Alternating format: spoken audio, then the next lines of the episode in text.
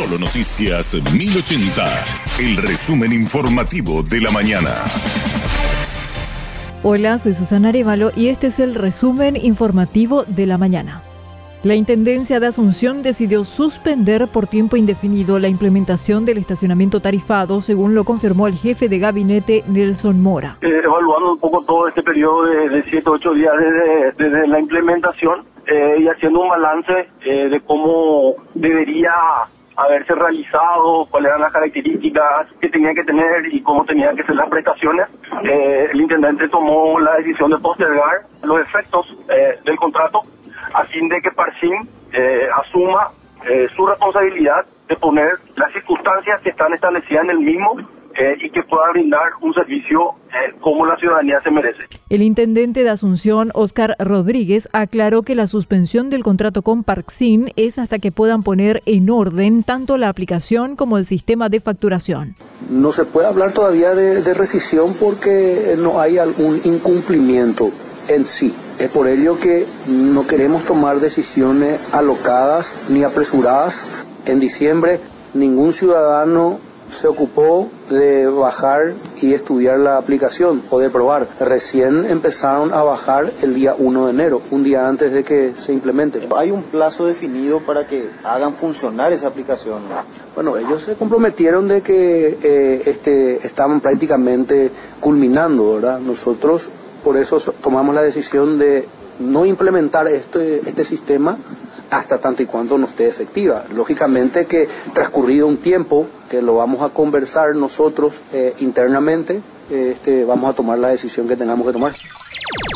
Los cuidacoches que fueron absorbidos por Parksin quedan en la incertidumbre tras la suspensión del contrato. 100 cuidacoches ya estaban trabajando desde diciembre para la empresa y 200 más deberían ser contratados gradualmente en enero y febrero, detalló Vicente Gómez, presidente de la asociación. Es una lástima que varias personas, por ejemplo, tenían tanto tiene esta oportunidad de trabajar honestamente, ¿verdad? Tener un, sueldo mensual, ¿verdad? Y que esto está pasando. Nosotros trabajamos ya de diciembre, ¿verdad? Ya cobramos ya a parte de diciembre, ya se cobró totalmente, ¿verdad? Y ahora está empezando enero. Eh, gracias a Dios que ya se cobró ya desde diciembre, ¿verdad? Ahora vamos a ver qué va a pasar de estos trabajos que se estaba trabajando estos días, ¿verdad? hay que dialogar honestamente con la empresa, así como vamos a resolver.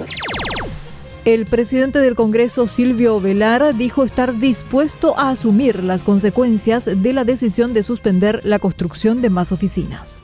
Lo del más elevado, eso ya está suspendido, eso ya es una decisión. Ya definido en la planta Y es más, yo asumo el costo, porque esto va a generar también ronche y lógicamente mis colegas, muchos de ellos están disgustados por esta decisión, pero esta no es una decisión tomada ni por el comando, ni es una decisión individual. Si quieren putearle a alguien por la decisión, es una decisión mía, particular. Yo, Beto Ovelar, asumo este. Porque creo que uno tiene que tener también la lectura del momento político. Entonces, una decisión política de mi parte. Eh, eso está suspendido.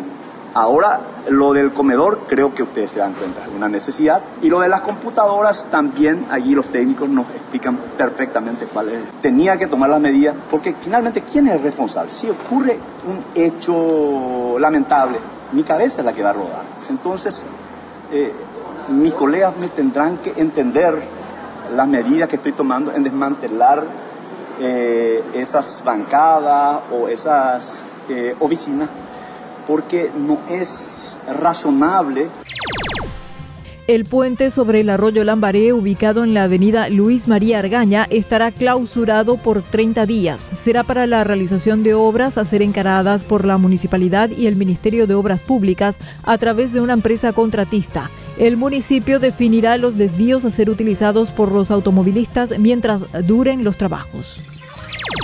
Diez muertos, entre ellos dos policías, es el saldo del ataque de organizaciones terroristas en Ecuador. 70 personas fueron detenidas en los operativos realizados a nivel nacional. El temor sigue en las principales ciudades mientras el ejército trata de recuperar el control ante la violencia de las bandas criminales.